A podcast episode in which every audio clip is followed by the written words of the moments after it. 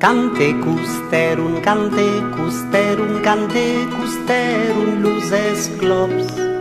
Canterum, canterum, canterum, nous, canterum, canterum, canterum, nous, sin sous, custerum, sin sous, custerum, sin sous, custerum, luzes clops canterun, canterun, canterun, nous, canterun, canterun, canterun, nous, faz yo flico flaco, faz yo flico flaco, faz yo flico flaco, luzes clops. Canterun, canterun, canterun, nous, canterun, canterun, canterun, nous, sin sous, de tazos, sin sous, de tazos, sin sous, de tazos, luzes clops. Canterun, canterun, canterun, nous, canterun, canterun, canterun, nous, sin sous, de tazos, sin sous, de tazos, luzes clops.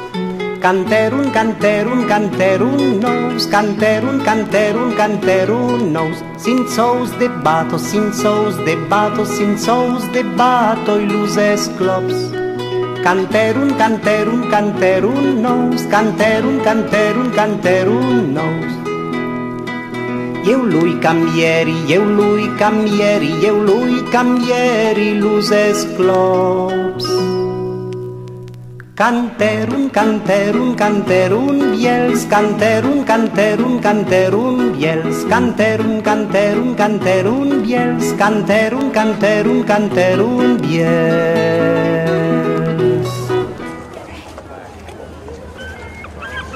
Le 16 octobre 1872, le Belgrano quitta le port du Havre important à son bord 1100 mètres cubes de marchandises et 450 passagers, pour la plupart des immigrants italiens.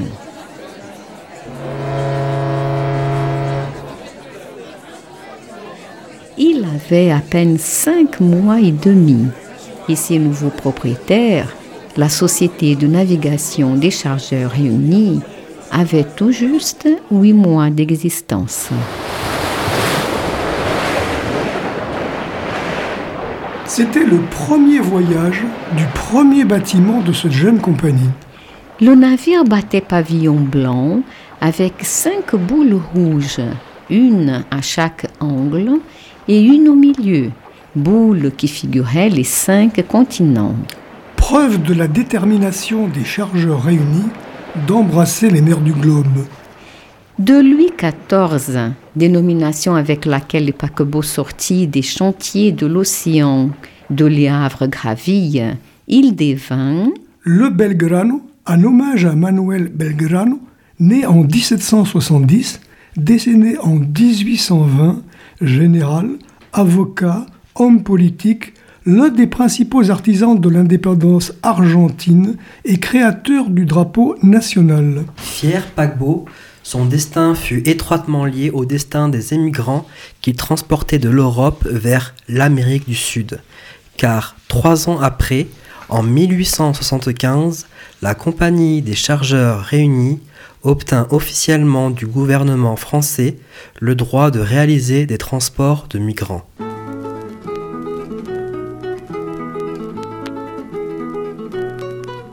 Cante custerun, cante custerun, cante custerun, luzes clops. Douze ans après son premier voyage, le 25 octobre 1884, alors que Belgrano avait appris à connaître les vents, les eaux, les poissons et les oiseaux de l'océan Atlantique, il reçut sur son pont 162 Aveyronnais, couples, familles et enfants, quelques célibataires et un prêtre, ainsi que 200 et quelques Espagnols. Destination?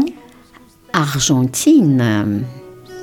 Canterun, canterun, canterun, nos, canterun, canterun, canterun, nos, faz jo flico flaco, faz jo flico flaco, faz jo flico flaco, luzes clops.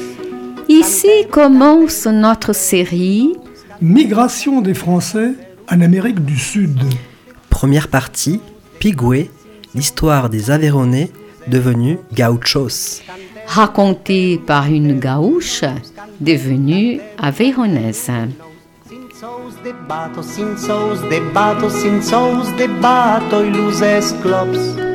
Canterun, canterun, canterun nous, canterun, canterun, canterun nous. Eu lui cambieri, eu lui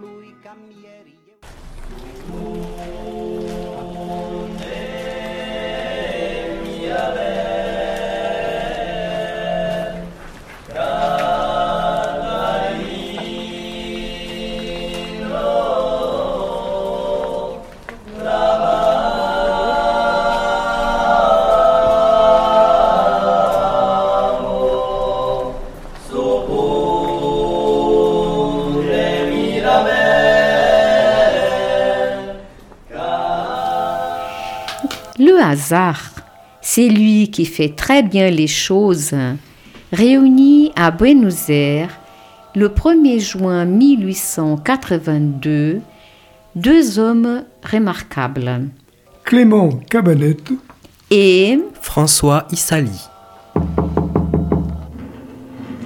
Monsieur, Monsieur, tout partit donc de la conversation derrière cette porte. Ce fut dans ce bureau de l'Union téléphonique de Buenos Aires, ce 1er juin 1882, que les destins d'une population avéronaise furent tracés. Passionnant. Mais pourquoi donc l'Argentine? Laissons parler l'histoire. Faisons une incursion rapide dans le passé.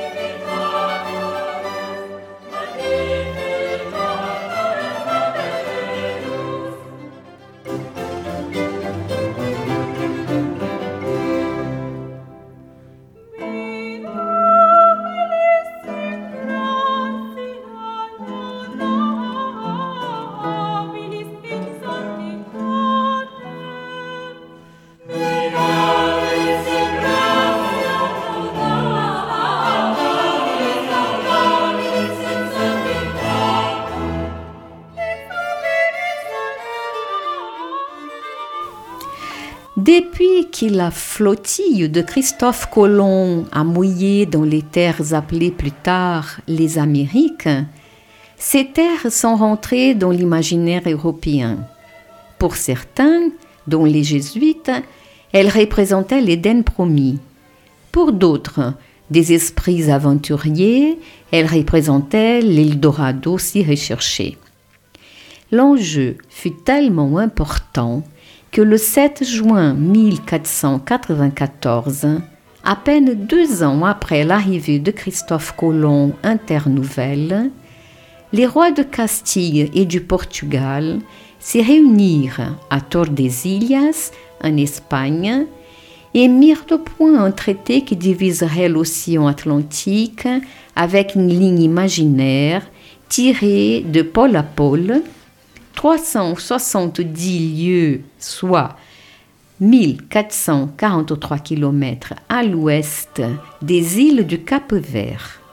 Les terres qui se trouvaient à l'est de cette ligne revenaient au Portugal et les terres qui se trouvaient à l'ouest revenaient à la Castille. Ce fut méconnaître la force d'attraction que ces terres exerçaient sur les rêves des peuples qui se sentaient déjà à l'étroit sur le continent européen. Bravant les interdictions et sautant les frontières, des Portugais avançaient dans les terres et forêts espagnoles. Et de leur part, les Espagnols franchissaient des frontières et s'établissaient en territoire portugais. Deux traités suivirent, toujours entre les couronnes espagnoles et portugaises, et toujours sous la bénédiction papale, et à deux reprises, les deux couronnes révisèrent leurs traités, les frontières étant complètement bousculées. Portugais, Espagnols et bien d'autres occupaient des terres et délogeaient les autochtones dans un système hors loi ou sans loi, car il était impossible aux deux couronnes d'installer des règles et de les faire suivre. Au début du XIXe siècle, les couronnes portugaises et espagnoles étaient tellement occupées par les avances des troupes napoléoniennes qu'ils ne pouvaient pas faire face aux conflits éclatés dans leurs colonies. En 1810, à Buenos Aires éclata une insurrection contre la domination de la métropole, l'Espagne. Et un an après, les gauchos, nom désignant les habitants des campagnes de ces régions, vainquirent les troupes espagnoles. L'indépendance fut définitivement proclamée dans un congrès réuni à Tucumán en 1816 et un an après, en 1817, la République prenait le nom de Provinces unies de l'Amérique du Sud, changeant encore plus tard par Confédération argentine.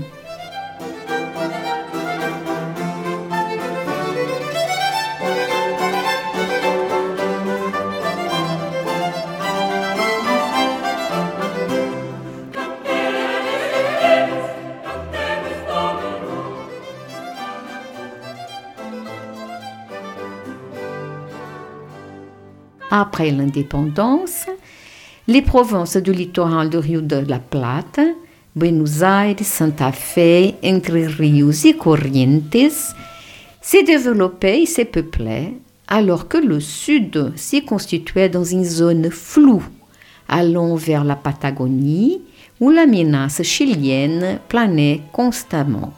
Et la population? Quelle population? La population créole?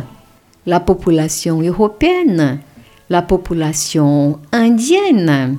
Tu veux dire que c'était comme un Far West? Oui, tout comme. Les Indiens, expulsés de leurs terres, poursuivis, trucidés, répondaient à la hauteur, incendiant les estancias, les fermes, tuant les habitants, kidnappant les femmes, volant les bétails qu'ils allaient vendre au Chili. Les fermiers se munissaient d'armes et essayaient de se défendre non seulement des Indiens, mais également des bandits isolés ou un groupe formé par des hors-la-loi créoles ou européens. Imaginez des immenses extensions de terre presque inhabitées, de l'herbe, de l'herbe, des troupeaux sauvages, des animaux sauvages à perte de vue. Il n'y avait pas d'autre solution. Il fallait peupler ces terres, d'autant plus que la conquête de ce sud aride et dangereux ne pouvait pas passer sans des guerres. Des guerres? Qui? Contre qui? De l'armée argentine contre les Indiens révoltés. C'était, disait-il, la civilisation contre la barbarie. Le temps de la colonisation était arrivé. Le temps de la conquête du désert était arrivé. Il fallait empêcher les Indiens de détruire les nouveaux peuplements qui s'installeraient.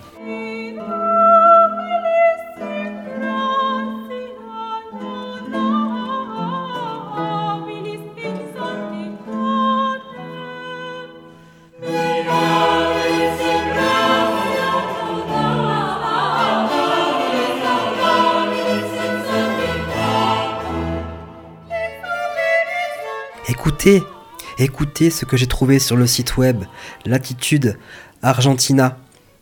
À partir de 1853, la Constitution intègre avec l'article 25 l'incitation à l'immigration. En 1876, la loi numéro 761, nommée la Ley de l'immigration et colonisation, facilite et encourage l'immigration européenne pour ces vastes terres inoccupées et fertiles. Le gouvernement mandate donc des agences en Europe pour trouver des candidats à l'immigration. Les consignes sont précises. Des familles nombreuses, catholiques, pour un départ définitif. En échange, le gouvernement argentin offre aux immigrés 33 hectares de terre, 2 chevaux, 6 têtes de bétail, des semences pour la première année et un petit pécule. C'est l'Eldorado pour les familles qui ne possèdent rien. C'est l'opportunité sans égale de construire ou reconstruire une vie. D'accord, c'était donc ça la conversation de Cabanette et Issali. Oui, exact. Mais qui était-il? Clément Cabanette est né en 1851 dans le petit village d'Ambec, commune de Lassoutz, près de Saint-Comdolt, dans les départements de l'Aveyron, bien sûr. Troisième d'une famille de 11 enfants, il fit ses études secondaires au collège d'Espalion, puis suivit des études au séminaire de Rodez. Il échangea cependant la soutane pour l'uniforme militaire et quitta l'armée à l'âge de 26 ans avec le grade de sous-lieutenant de réserve. Il partit alors de Rodez et monta à Paris où il fut embauché dans une agence du Crédit lyonnais. Et là, soudain, il apprit la nouvelle. Un envoyé du gouvernement argentin recrutait des jeunes officiers français d'active ou de réserve pour réorganiser l'armée argentine. Il s'inscrit, fut accepté et partit.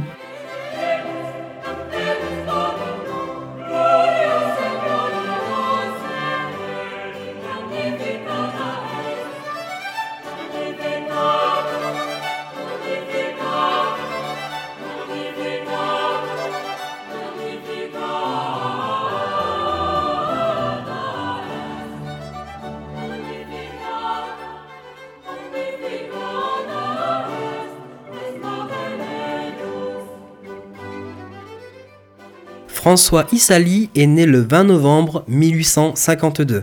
Un an plus jeune que Cabanette.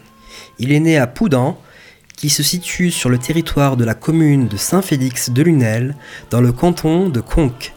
À l'âge de 7 ans, il gardait déjà tout seul un petit troupeau de brebis avec deux vaches et leurs veaux. À l'âge de 19 ans, il quitta sa famille pour aller servir de domestique dans une famille à Longagnac évidemment avec le consentement de son père, et ceci pour la durée d'un an.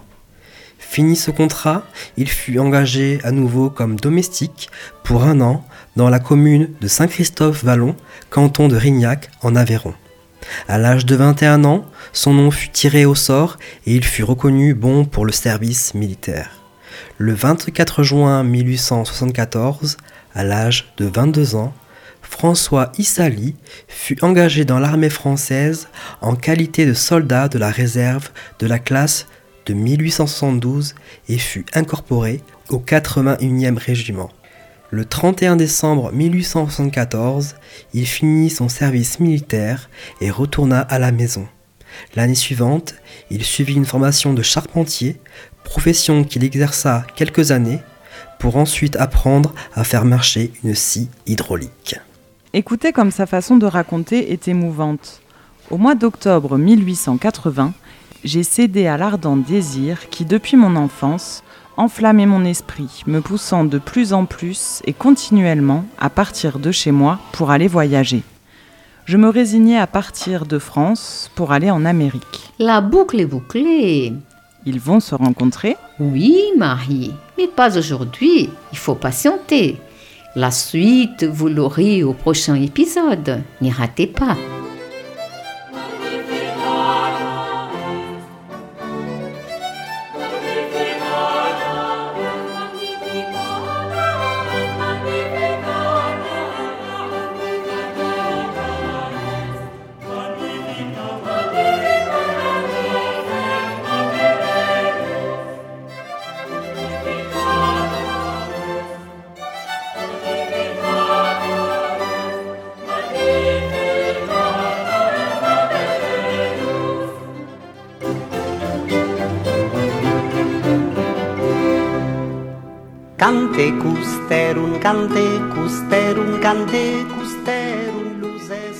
Vous venez d'écouter Migration française vers l'Amérique du Sud. Première partie, Pigoué, l'histoire des Aveyronais devenus gauchos. Raconté par une gauche devenue avéronaise. Émission enregistrée au studio de Radio Larzac. Texte Rita, Régie et montage Marie. Voix Marie, Jean, Rita. Et Romain. Nos sources, les livres. Les Aveyronais dans la Pampa, œuvre de la Fondation Développement et Vie de la colonie aveyronnaise de Pigoué, Argentine, 1884-1892, édition de 1993. De l'Aveyron à l'Argentine, itinéraire d'un pionnier, chronique de la fondation de la colonie française aveyronnaise de Pigoué, d'après le manuscrit de François Issali, 1924. Adaptation de Nanine Coste. nous avons cité aussi le site Latitude Argentine. Canterun, canterun, canterun, nos, canterun, canterun, canterun, nos, sin sos de tazos, sin sos de tazos, sin sos de tazos, luces clops. Canterun, canterun, canterun, canterun, Merci à toute l'équipe. Merci à vous, auditeurs. N'oubliez pas, prochain épisode mardi 21 novembre à 19h. Soyez impatients.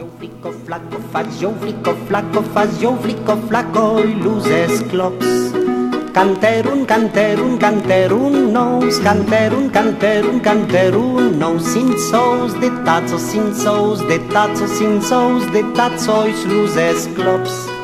Canterun, canterun, canterun, nous, canterun, canterun, canterun, nous, sin sous, de bato, sin sous, de bato, sin sous, de bato, is luzes clops. clops. Canterun, canterun, canterun, nos, canterun, canterun, canterun, nos. Eu lui cambieri, eu lui cambieri, eu lui cambieri, luces clops. Canterun, canterun, canterun, biels, canterun, canterun, canterun, biels, canterun, canterun, canterun, biels, canterun, canterun, canterun, biels.